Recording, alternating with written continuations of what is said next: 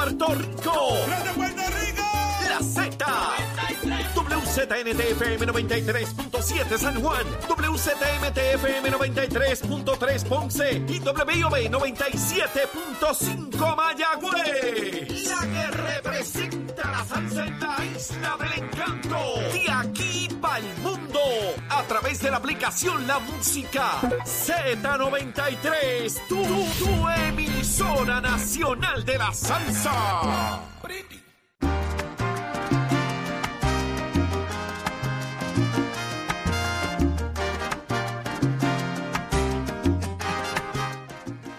Es un tipo de enfermero. Sí, no sé, no sé, yo no sé si es el enfermero que lo atiende a él, pero nada, él está acumulando puntos. Buenos días, Puerto Rico. llegamos, ahí. Una nueva hora apenas comienza. En Nación Z por Z93, 93.7 en San Juan, 93.3 en Ponce y 97.5 en Mayagüez. Todo Puerto Rico cubierto del mejor análisis, donde mire, le celebramos todo, todo lo que sea. Hoy a Chero le da la gana de celebrar que es la semana de los enfermeros. Lo que tú digas, Chero. Tú sabes que yo no Búscate ahí pierdo en Google, contigo. a ver de qué es la semana que viene. La celebramos hoy también. Es en mayo. Ah, que cuando dijiste lo de la mimosa y eso, me puse ¡Ah! ¡Te pusiste rico! ¿Y dónde está la mimosa que no ha llegado? por eso, estaba esperando el jugo de chile. Ah, Lo eso, trae Leo, lo eso, trae Leo. eso lo trae Raúl. Está bien. No te apures, no te apures. Óigame, ¿está listo? Jorge, buenos días. Buenos días, Buenos Eddie. días. Una nueva hora. Buenos días, buenos días, Saudi. Buenos días, Eddie. buenos días, Pacheco, Achero. Vamos a celebrar hoy también el día de Star Wars, que aunque es el mayo 4, pero para seguir Tengo la celebración. miedo, tengo sea. miedo. Vamos a seguir celebrando cosas. Tengo miedo. Podemos celebrar. Jorge Colbert está por ahí. Tengo miedo. ¿Está O ahí? sea que vamos a celebrar que Colbert está en línea. También, vamos a celebrarlo. También. Y mientras tanto, levántate que el despertador te está velando y te agarra el Eso era lo que yo estaba esperando, también. Eddie. Eso mismo era lo que yo estaba esperando. Y Ya tomé café, obviamente, ya tomé café. obviamente, vamos a no todo. quiero que digan en ningún momento de esta entrevista, de esta conversación, que él es culpable, porque él no es culpable de nada. Yo Todavía. necesito que él nos responda muchas preguntas. Buenos días, Jorge Colbert Toro. Buenos días, saludos a sí a, Tocayo y a Eddie y a los amigos Radio Escucha. Siempre un placer estar con ustedes en, en la mañana de hoy. Qué bueno que estás con nosotros. Ayer se asigna un FEI al alcalde de Ponce. Había expectativa de qué era lo que iba a pasar. Eh, con todo lo que se rumora, ¿verdad?, que está ocurriendo allá en, en la ciudad señorial. Eh, ¿Qué significa esto para el Partido Popular? La asignación de un FEI al alcalde de Ponce. Bueno, ciertamente es una situación muy seria, como habíamos adelantado eh, desde el principio, que algunos pues habían señalado que, que lo mejor era esperar y, y- y no hacer nada y que esto todo era eh, un, un asunto sin ninguna importancia. La realidad es que ya entra una etapa eh, en términos legales y en términos reglamentarios del Partido Popular eh, complicada. Y un poco yo lo había señalado desde el principio de que estas cosas no se toman de manera liviana eh, y que había que tomar eh, medidas. La situación ahora donde estamos es que al haberse designado, recuerden que esto ya pasó por dos etapas, una investigación preliminar del Departamento de Justicia, quien a su vez pasa el expediente a la oficina del fiscal especial independiente, que vuelve a evaluarlo, y se designa un fiscal especial independiente que ahora a su vez va a hacer una una tercera eh, aproximación, por decirlo así, eh, una, una, una evaluación de ese expediente para determinar si va a radicar cargos o no. O sea, estamos en una etapa muy seria. La, la- el informe que se ha publicado, la, los- las referencias a los posibles delitos son delitos graves eh, de corrupción pública. Eh, y en ese sentido, pues yo creo que es obvio que el Partido Popular, eh, como yo había adelantado, eh, bueno, tiene, tiene que no solamente observar esta situación, sino actuar sobre ella Lo van a remover Porque- de las posiciones, Jorge. bueno, Presidencia, el, el Consejo informe se- General, Asamblea General. el- informe se, se, se metió ayer, el secretario general y el presidente se, ¿verdad? se discutió en el día de ayer y se estarán haciendo unos anuncios próximamente de conformidad a, a esta situación. Claro, hay también, tengo que, ¿verdad? Que, que, que traerle el otro tema porque es que hay una petición de la celebración de una junta de gobierno previo a la votación del 7 de mayo. Es posible de finalmente citarse la junta de gobierno, que entonces probablemente el tema de Ponce también sea parte de la agenda. Así que eso pues está por determinarse. Presumo que en las próximas horas pues El se juez, estará, se estará Oye, el atendiendo. juez Vizcarrondo sigue estando disponible para ocupar la posición de delegado presidencial. No, por lo que yo había adelantado, precisamente con ustedes, que la manera en que reaccionó el, Comité Municipal de Ponce de forma errada, eh, él ha declinado eh, la decisión correcta era tenerlo ya en esa posición desde hace semanas atrás, como yo había anticipado, eh, pero el acto de reto y de decir que esto no iba a pasar absolutamente nada, bueno, pues ahora ya estamos en una etapa ahora mucho más complicada. Eh, me gustaría saber ahora qué piensa el Comité Municipal de Ponce eh, ante esta ante esta realidad que, que pues, obviamente pues quiere decir que este este tema va a continuar por meses y meses y hay que recordar que los próximos eh, más o menos para los próximos cuatro meses se estarán abriendo, cuatro o cinco meses, se estarán abriendo las candidaturas oficiales en el Partido Popular Democrático para las elecciones del año 2024. Tienes varias cosas en el, en el radar, Jorge, porque fíjate, tienes ahora mismo un alcalde con un FEI, eh, ¿verdad? Y unos señalamientos que están ahí. En el pasado, cuando esto ha ocurrido, se ha removido de la presidencia del partido, del Consejo General, de la Asamblea General, de cualquier posición que ocupe el alcalde que sea relevancia política, no de gobierno, porque es electo a esos fines. Y el Correcto. partido tiene esa potestad para atenderlo. Encima de eso, tienes una elección el 7 de mayo, en dos semanas Correcto. aproximadamente, y eso también que pasa en Ponce puede incidir en la participación de la gente en, esa, en ese proceso eh, electoral. Más se abren las candidaturas. Y encima de eso, te piden una junta de gobierno a días de la, de la elección para cambiar las reglas de juego nuevamente, porque según trascendió en los medios, eh, no dejaron que se ampliaran los colegios como habían peticionado algunos alcaldes y ahora quieren llevar eso a la Junta de Gobierno para hacerlo. ¿Cómo tú ves todo este asunto? Bueno, pues vamos por, vamos por parte, lo más rápido posible. Número uno, con relación a la separación de la posición de presidente del comité municipal, el reglamento del partido establece que las acciones se toman cuando la persona, cuando un funcionario del Partido Popular es acusado y se determina causa probable. En el caso de Ponce eso no ha ocurrido, claro.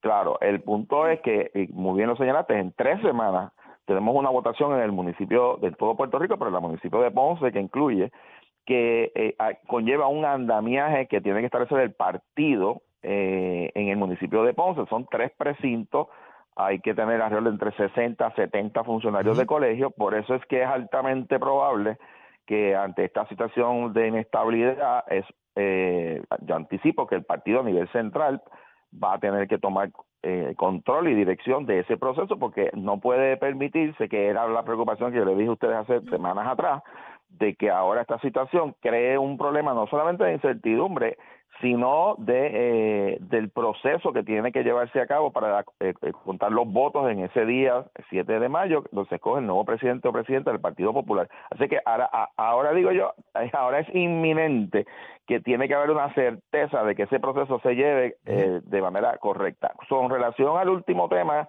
de la petición de unos candidatos de que el partido eh, se ha negado, el partido no se ha negado a aumentar centros de votación. El partido lo que ha establecido es primero que tiene que haber consenso de los tres candidatos.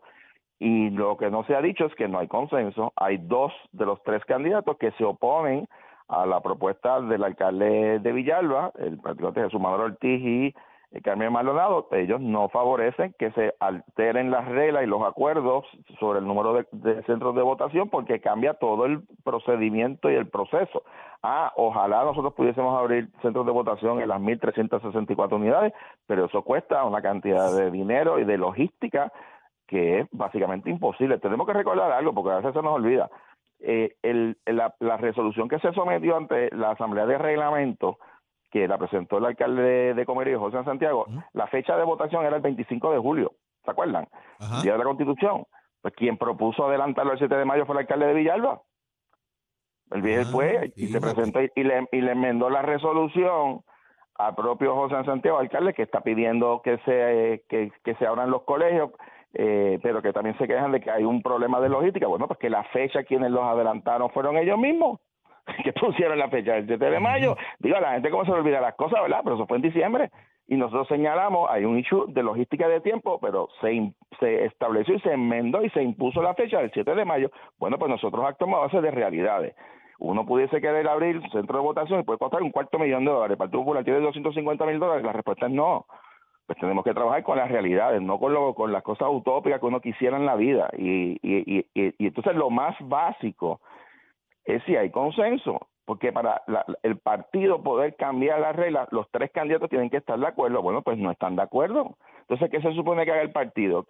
Que entonces le conceda una petición al alcalde de Villalba en contra de los otros dos eh, candidatos, o sea que vamos a asumir una posición eh, a favor de un candidato y en contra de dos candidatos, y entonces, ¿qué vamos a hacer pasado mañana cuando otro candidato haga otro planteamiento? Porque no solamente es abrir los centros, la, próxima pregunta es ¿dónde? ¿Quién lo decide? ¿Cuál es el criterio? ¿Es poblacional o es de distancia? Y, mientras tanto, tenemos que estar metiendo maletines y organizando a partir de este lunes. O sea, la realidad es que es muy fácil ir a los medios y decir, sí, suena simpático, por supuesto que todos quisiéramos tener un centro de votación al lado de la casa. La realidad es que, pues, o sea, en la realidad esto, esto no es un proceso, y ahí corrijo a la alcaldesa amiga de Salinas, que dijo que esto no tiene impacto sobre el Partido Popular porque la comisión eh, tiene las guaguas y tiene lo demás, eh, se equivoca. Esto no es un proceso de primaria de ley que la paga la comisión, esto es un proceso interno del Partido Popular que lo paga el Partido Popular.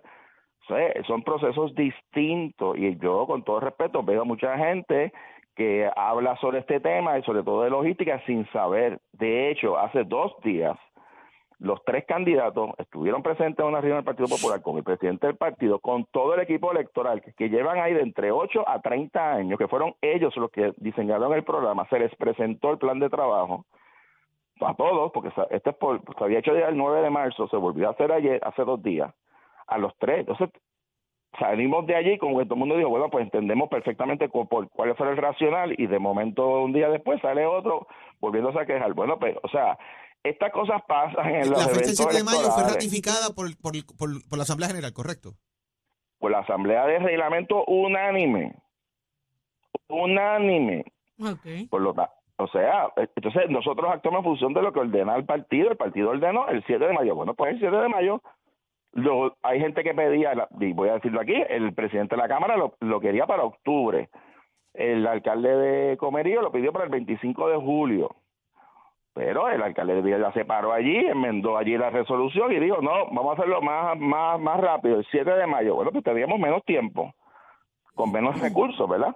O sea, eh, todas estas decisiones tienen implicaciones, yo se los decía a ustedes. Entonces dicen, no, que es que el partido no quiere abrir. Eso no es cierto. Eso no es cierto. El partido abre todo lo que puede abrir dentro de su capacidad, pero lo más importante es que el partido, la responsabilidad es mantener el consenso de los tres, porque son tres candidatos y ellos ponen funcionarios de colegio en los centros de votación, los corren los propios candidatos. Entonces, si no tenemos certeza de que, por ejemplo, van a tener los funcionarios de colegio para 350 de votas, centros de votación, ¿cómo voy a tener la certeza que lo van a tener para mil centros de votación si no me han podido producir un solo funcionario de colegio? O sea, eh, son los detalles que de logística, ¿verdad? Y yo sé que a veces es un poco complicado. Pero todo esto está, se está debatiendo públicamente porque hay un, ¿verdad? unos compañeros alcaldes que decidieron hacer público la controversia. Bueno, esto se lleva trabajando semanas privadamente. Ellos decidieron llevarlo a nivel público y pedir una junta de gobierno. Bueno, pues, pues bregaremos con la junta de gobierno. Ole, Sí, bueno, mañana el lechón en el Metropol, ponte para tu número. verdad. Ay, qué cultural, Eddie. Oye, Jorge, es tan eh, Él folclórico. sabe, él sabe la, la- la- la- pre- pregunta que que, estoy- ha- pregunta la que hago para que escuchar tu enviando. reacción inmediata. ¿Tú eres un vividor del PPD? ¿Qué es eso? Pues, es, es que hay gente que, que no se mira a un espejo a veces. Yo, yo escuché las palabras del licenciado Guillermo San Antonio. Eh, solamente voy a decir lo siguiente. Eh, primero, primero que yo no cobro del Partido Popular. Eh, cobro de la Comisión Estatal de Elecciones porque soy funcionario de la comisión que resulta ser el mismo sitio de donde él cobraba cuando era comisionado electoral. Eh, en segundo lugar, durante los pasados dos años, un grupo de populares que no llegan a cinco personas estuvimos viajando a Washington a defender a Lela, acompañar al presidente a, a- a combatir la legislación eh, contra de sacar a Lela de la papeleta. Todos y cada uno de los que fuimos nos los pagamos nuestro bolsillo. No vi en ninguno de esos viajes a Guillermo San Antonio. No lo vi. No lo vi. Entonces, dice que es que él que lo aceptó, eh, que fue mi planteamiento que y en respuesta a críticas que le hizo el Partido Popular y el presidente del Partido Popular. Yo salí a defender al presidente del Partido Popular y a la institución. Y él se fue de abogado del movimiento Victoria Ciudadana. Entonces, como él es el abogado del movimiento Victoria Ciudadana, yo dije que el problema es que hay gente que son populares part-time. Y ahí tienes un ejemplo. Eh, No, él, él- él dice, no, yo no soy yo no soy ex popular. Ah, bueno, no, es que él es part-time. Él es popular, de, como él dijo. Popular en part-time, me encanta. part-time, sí, sí, porque cuando él dijo que cuando él vio que Rosana López no iba a ganar, se fue a ayudar a Manuel Natal. Vaya, tú un popular es bien leal y bien fiel, ¿verdad? ¿Sabes? Cuando ve los resultados y van a cambiar, se va con otro. O sea, e- él mismo acepta, y yo lo que he dicho y lo repito y lo reafirmo, el Partido Popular no necesita populares part-time, que sean antipopulares tres años y once meses y se convierten en popular en octubre del año electoral. Ya hemos, esa película la hemos visto muchas veces. Y él, que se pasa criticando al Partido Popular, pues obviamente yo tengo que salir a defender el Partido Popular. Y yo lo que estoy señalando es que el Partido Popular tiene su agenda, tiene su presidente, ahora tenemos un proceso de elección, y que si él quiere hacer críticas al Partido Popular, bueno, pues debería de hacer un primero un reingreso al Partido Popular porque se fue con Victoria Ciudadana. ¿A quién tú quieres Él más, a Toñito o a Guillermo? Míralo. Ay, Virgen. Al Partido Popular. Ay, mira, Jorge, yo te voy a salvar de esto. Déjame sacarte encima de día, Jorge, porque están hoy. Espero tu llamada mañana. Pórtense Ahí- bien, ahí- cuídense. mañana hay Jorge. Gracias. Siempre. Gracias, Un como abrazo, siempre, por estar con nosotros acá en Nación Z. Oye, que Jorge lo dice ahí, como es, ¿oíste? Eso de los populares por no, dijo me que, mata. pero no dijo que va a pagar Me el mata. almuerzo mañana, ni Dios. Ah, no, pero si te, te- te- te tiraste en alto, hablaste de lechón y como pediste para ti solo, pues que no pague nada, no pague nada. A ti te invitaron a comer lechón mañana. Yo que dije que había, Nada. que. No, no te preocupes. lechón los de eso, no le paguen nada, Jorge. No le paguen nada. Eh, vamos a hacer algo. Eddie, ¿qué tú crees? ¿Qué tú vas a hacer ahora? Vamos a hacer algo. Hazte un análisis del día. Dale, Adelante, vamos. mete mano. Este segmento es traído a ustedes por Caguas Expressway, donde menos le cuesta un Ford.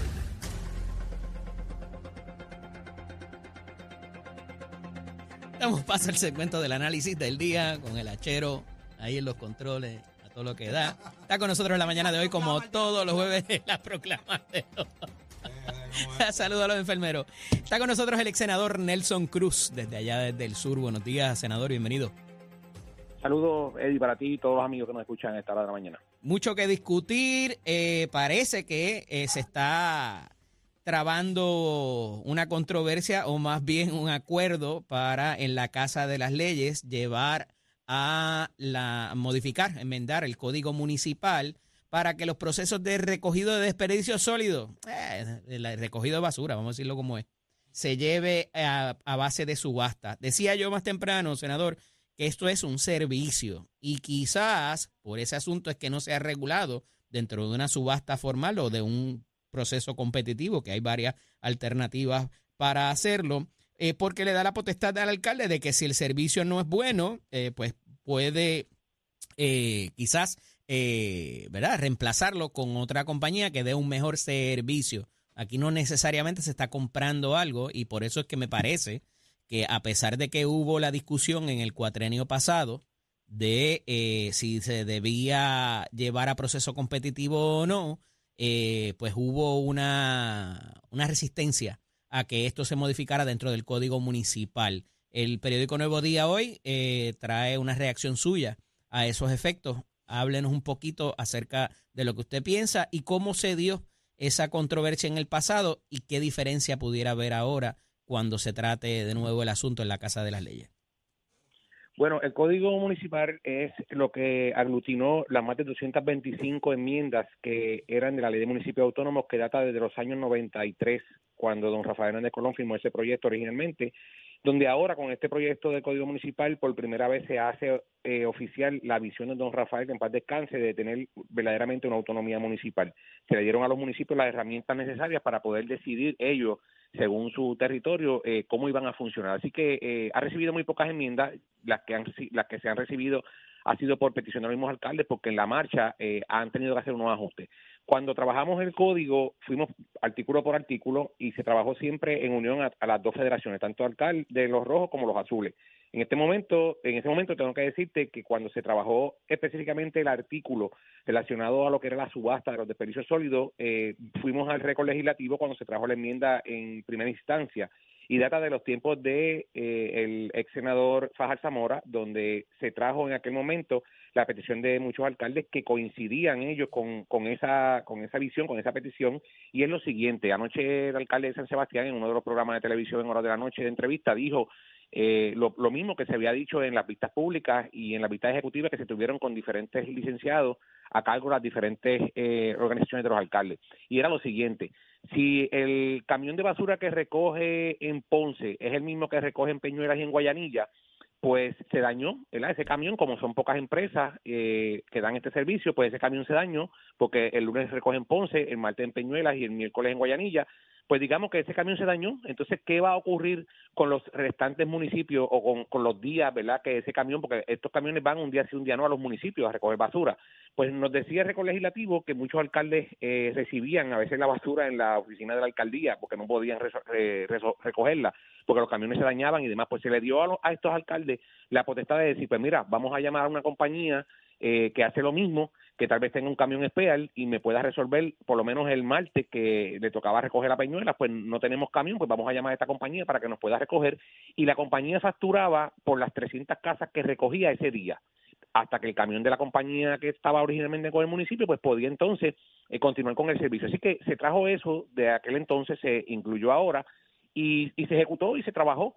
Eh, tengo que decirte que ahora hay unos proyectos, ¿verdad?, que están buscando esa enmienda. Yo espero que se tenga en consideración eh, con lenguaje mucho más claro eh, el asunto que te traigo, porque esto es un asunto de seguridad, un asunto de salud y Dios quiera y verdad que se apruebe, pero que no tengamos el problema, eh, ¿verdad?, de, de que si se daña un camión o no hay compañías disponibles para atender el asunto, porque son muy pocas, claro está, y cada día siguen desapareciendo y cada día más los vertederos van a seguir desapareciendo porque la EPA ya tiene el cierre de algunos vertederos regionales para en los próximos dos años.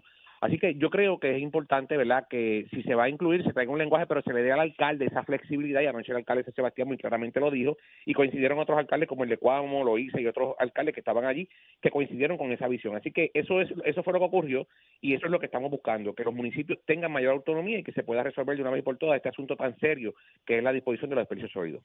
Pero siendo un servicio, que es mi, mi issue aquí y lo que levanto, ¿verdad? ¿Qué sería lo próximo? ¿Los servicios legales? ¿Los servicios de contabilidad? ¿Los servicios de eh, asesoría mediática? eh, ¿Cómo se llama? Este, eh, lo- lo- los relacionistas públicos. Son gente que tiene que ser de alguna manera de la confianza, ¿verdad? O de algún tipo de... eh, el, el- el- alcalde tiene que, eh, eh, o, ya sea la asamblea municipal quizás, medir el asunto de si está dando el servicio que, que- requiere ese oficial. Entonces, me parece que es una línea fina y ha sido quizás en algún momento el debate que se trae, ¿no te parece?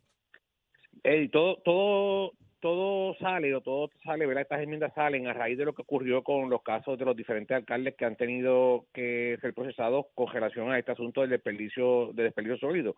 Pero si vamos a hablar de corrupción, y corrupción puede venir de cualquier momento. Eso está en el Ejecutivo Municipal, que tenga la capacidad de poder decidir qué es bueno y qué no es bueno. Zulma Rosario, cuando nos adiestraba en la escuela legislativa Ujú. que le llaman, decía que eso está en uno y que uno pensara en la chancleta cuando el, el- la abuela o el abuelo te tiraban con la chancleta si te portabas mal. Pues ella iba a tener una chancleta pendiente si te portabas mal. Y eso y de eso se trata, de que tengamos ese compromiso con el servicio público. Podrán hacerle enmiendas, vuelvo y te digo, pero si la compañía X, X eh, eh, se dañó el camión y no hay servicio para ese municipio, ese municipio tiene que resolver porque con un día nada más que se debe recoger la basura, es un problema de salubridad, un, un problema de salud pública. Y tiene entonces que el alcalde tener la flexibilidad de llamar a quién? A otra compañía, porque no va a llamar a, a una compañía de vaciado de pozos, va a llamar a una compañía que se dedique a recoger desperdicios sólidos. Y, y eso pues tiene que tener una flexibilidad, claro está, que tienen que existir algunos controles, claro está, que la compañía tiene que eh, no dejarse sobornar, cumplir con unos criterios adicionales, todo eso hay lenguaje que se puede incluir, pero eso está en la voluntad de la- del Ejecutivo Municipal y de la Junta de Subasta, que en su momento si llegara eh, ante su consideración un contrato como este, saber escoger entre una cosa y la otra. porque Nelson, pero con estos tiros y bajo el fuego que están los alcaldes de la Junta de Supervisión Fiscal particularmente, que no les quiere dar ni un bellón, de hecho le ha quitado dinero, inclusive lo reseñábamos ayer, para las policías municipales. Este, esto para las no, policías municipales, para, la- esto para no pinta reciclaje. bonito, esto no pinta bonito porque se dan este, este tipo de situaciones, no quieren ceder el control tampoco, este, y, y no parecería, a pesar de que se ha hablado de consorcio y de consolidar quizás funciones administrativas, no ha ocurrido en los 10, 20 años que llevamos hablando sobre esto, pues, ¿verdad? No es, es fácil deducir de que la Junta entonces se les va a trancar y no va a llegar al fondo de equiparación y cada vez lo van, los van a ahogar más El eh, ante, la, ante la resistencia de hacer todo este tipo de, de modificación. El fondo de equiparación se sabía que no iba a venir y teniendo una junta de supervisión que se ha dedicado a hacer muchas cosas, menos lo que ellos tienen, una, una de las cosas más importantes que es buscar alternativas para resolver el asunto económico, porque eso es una de las cosas que dice la ley promesa. Y en yo no he visto en los años que lleva la Junta aquí una sola iniciativa de ellos de poder desa- de poder buscar iniciativas de desarrollo económico. No la he visto. Han sido, han sido el mismo municipio, los mismos alcaldes que han traído propuestas encima de la mesa y, y en todas se las hemos ganado porque ellos han ¿Estás querido que no. coincidiendo han dicho conmigo? que no, no- Entonces, pues claro, y, y, y lo hemos dicho ahora.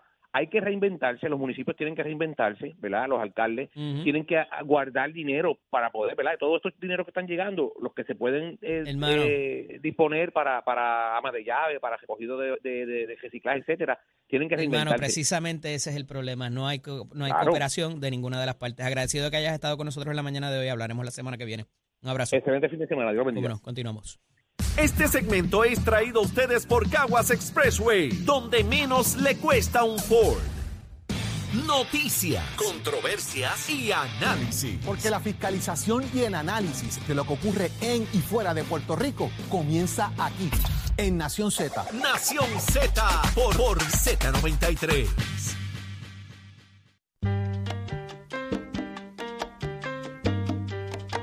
¿Qué pasó? Dímelo. Achero, ¿qué pasa? Mira, ¿ya está listo Tato Hernández? Como siempre, le vamos a escuchar qué es lo que está pasando en el mundo del deporte. Adelante, Achero. Achero. Tato, somos deporte, no pida la vuelta, Tato. Vamos arriba, vamos arriba, vamos arriba. No, jamás en la vida. me Jamás. Si ese es mi hermanito, el hachero. Mira, que es el que entrega proclamas aquí. Sí, señora, sí, señora, ya lo sabemos, ya lo sabemos. vamos Adelante. al mambo que vamos a darle una vuelta por la NBA, que la cosa está cambiante este año, esta temporada en el formato para ir a los playoffs. Era de ocho equipos, ahora clasifican seis y cuatro. Tienen que jugar contra sí para ahí escoger los mejores dos, pero ya esto está llegando a su final. En Toronto, Sacha Lavin anotó 39 puntos, DeMarcus Rosen añadió 23 ante su equipo anterior y los Bulls de Chicago se sobrepusieron a un déficit y le ganaron 109 a 105 a los Raptors, así que los Raptors, bye, piojito, los Bulls entonces van a visitar el al Heat de Miami este viernes por la oportunidad de obtener ese octavo puesto en la conferencia del Este, de conseguirlo, van a estar chocando ante los Bucks de Milwaukee y Giannis ante tu combo. Cabe señalar que entonces, una vez estén definidos ya los ocho del este y los ocho del oeste, usted se va a enterar aquí para ver cómo es el pareo y así empezar los playoffs, camino a la final de la NBA. Y usted se entera aquí en Nación Z Somos Deportes. Puede entrar a mi página de Somos Deporte, que la puede conseguir en Facebook. Y vuelvo y le digo a mis amigos y a mi gente, eso de los bitcoins, eso es mentira. Me hackearon la cuenta de Instagram, así que usted no conteste nada de eso. Y mientras tanto, este escuela auspicio de Mestre Escuela que te informa que estamos ya en el proceso de matrícula para nuestras clases que están a punto de comenzar para mayo. Visita nuestro recinto. Mira, a usted le gusta la mecánica diésel, a usted le gusta la mecánica marina, usted quiere arreglar ski, quiere arreglar sus botes, dése una vueltita por Mestre College en Vega Baja.